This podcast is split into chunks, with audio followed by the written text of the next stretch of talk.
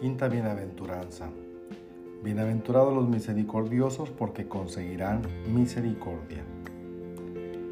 Consumada la obra divina de la justicia, quédale al alma una obra, la obra de la misericordia. La justicia es algo que cabe en cierto sentido dentro del espacio de lo humano. La misericordia se desborda de tan estrecho cauce el concepto mismo de la justicia, la inteligencia humana lo concibe, mas la misericordia que consiste en buscar las miserias, en amarlas, en hacerlas nuestras, en llevarlas en nuestro corazón y no las miserias de los que amamos, sino hasta de aquellos que nos aborrecen. Esta misericordia ni la sospecharon los paganos, ni la pidieron inventar los hombres. Es algo celestial, algo divino que nos trajo Jesús del seno del Padre. Es humano hacer nuestras las miserias de los que amamos, pero es divino amar a todos, aún a los enemigos. Besar amorosamente llagas hediondas abrazar con ternura las almas que yacen en el repugnante estiércol de toda situación humana, cosas que no caben en el egoísmo corazón del hombre, sino que es propio del corazón de Dios. Solamente el que es dichoso sin límite puede encontrar su gozo en hacer felices a los miserables. Solamente Él, de cuyo corazón se desborda el océano de todas las perfecciones, puede descender hasta el abismo de todas las miserias para colmarlas con la opulencia de su plenitud. Y al decir Él me refiero con mayúsculas a Dios. Dios es misericordioso porque es infinito. Nosotros somos egoístas porque somos limitados. La misericordia es un sello divino. Por eso nos dijo Cristo, sed misericordiosos como es misericordioso vuestro Padre Celestial. Al hablarnos de la justicia nos ordenó que la nuestra excediera a la de los escribas y fariseos. Hay una justicia humana y otra divina. No hay más que una misericordia, la divina, que por imitación se refleja en los hombres.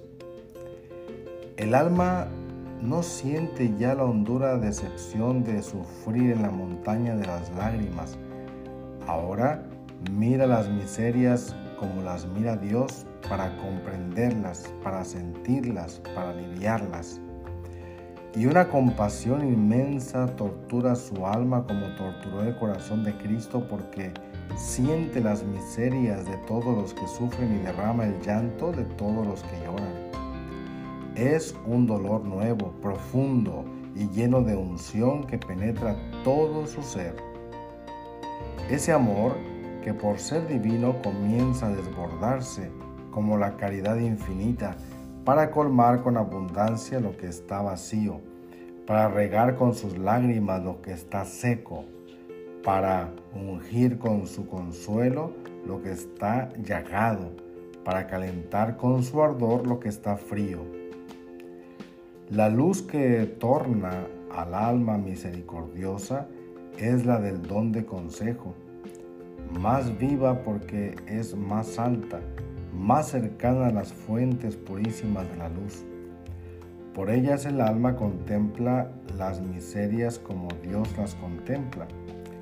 Tiene para esa labor gigantesca el divino vigor que en la cuarta bienaventuranza le confirió el don de fortaleza y siente en esta nueva etapa de su vida activa la irradiación divina del don de consejo, que es guía seguro en las cosas difíciles y luz celestial que ilumina los más tortuosos senderos.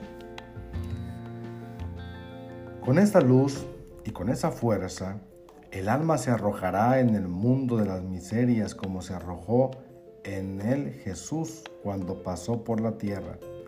Bajará a todos los abismos sin mancharse, como la luz que desciende a todos los fangos y queda inmaculada.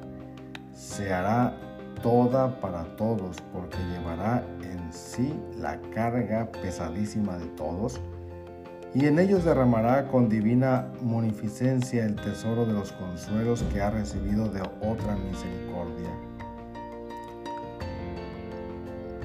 Como la piedra arrasada por el torrente cauce y después de incontables frotamientos y violentas sacudidas sale de allí limpia y lisa, el alma agitada por el torrente de amor misericordioso, se pule con el roce de todas las miserias humanas. Su fuerza se ha multiplicado en la ruda tarea. Cada día la fatiga le parece más suave y más dulce el dolor. Siente más suya la fortaleza de Dios y se confía plenamente en la bondad inagotable. Y para aliviar a los miserables encuentra recursos cada vez más ingeniosos fecundos en su corazón, unificado con el corazón misericordioso de Cristo. Para aliviar las miserias extrañas, el alma se olvida de sí misma, pero hay unos ojos que la miran, los de Dios. Hay un corazón que tiene misericordia de ella, como ella tiene misericordia de sus hermanos, el corazón de aquel que dijo, lo que hiciste a los pequeños, a mí me lo hiciste. Bienaventurados los misericordiosos, porque ellos alcanzarán misericordia. ¿Y qué misericordia? El alma que se entrega a socorrer las miserias del prójimo tiene también la suya apremiante e inmensa, la miseria del amor no satisfecho si la miseria es un vacío, nadie lo lleva tan hondo como ella en su corazón. Si es un deseo, nadie como ella lo siente tan ardoroso en sus entrañas. Si es un tormento, el que ella tortura no tiene nombre en el lenguaje humano. En su incomprensible miseria de amor, el alma, iluminada por el don de consejo, comprendió que solamente la misericordia puede atraer a la misericordia, que para clamar hacia ella era preciso ser como ella, aprender su lenguaje, y con su compasión íntima y con su operación fecunda en favor de los miserables, llamó a aquel amor que para darse a la criatura necesita ser misericordia. Poco a poco tus ojos se irán adecuando a esa luz celestial, porque ella misma será el divino colorio que lo purifique y sane. Cuando hayan olvidado su antigua manera de ver, cuando se abran serenos y profundos a la nueva luz, a la divina claridad, contemplarás extática lo que hace mucho tiempo ansiabas contemplar con hondo anhelo. El amado que en el cielo se llama amor y que para mostrarse su rostro bellísimo necesita llamarse misericordia. Dios los bendiga.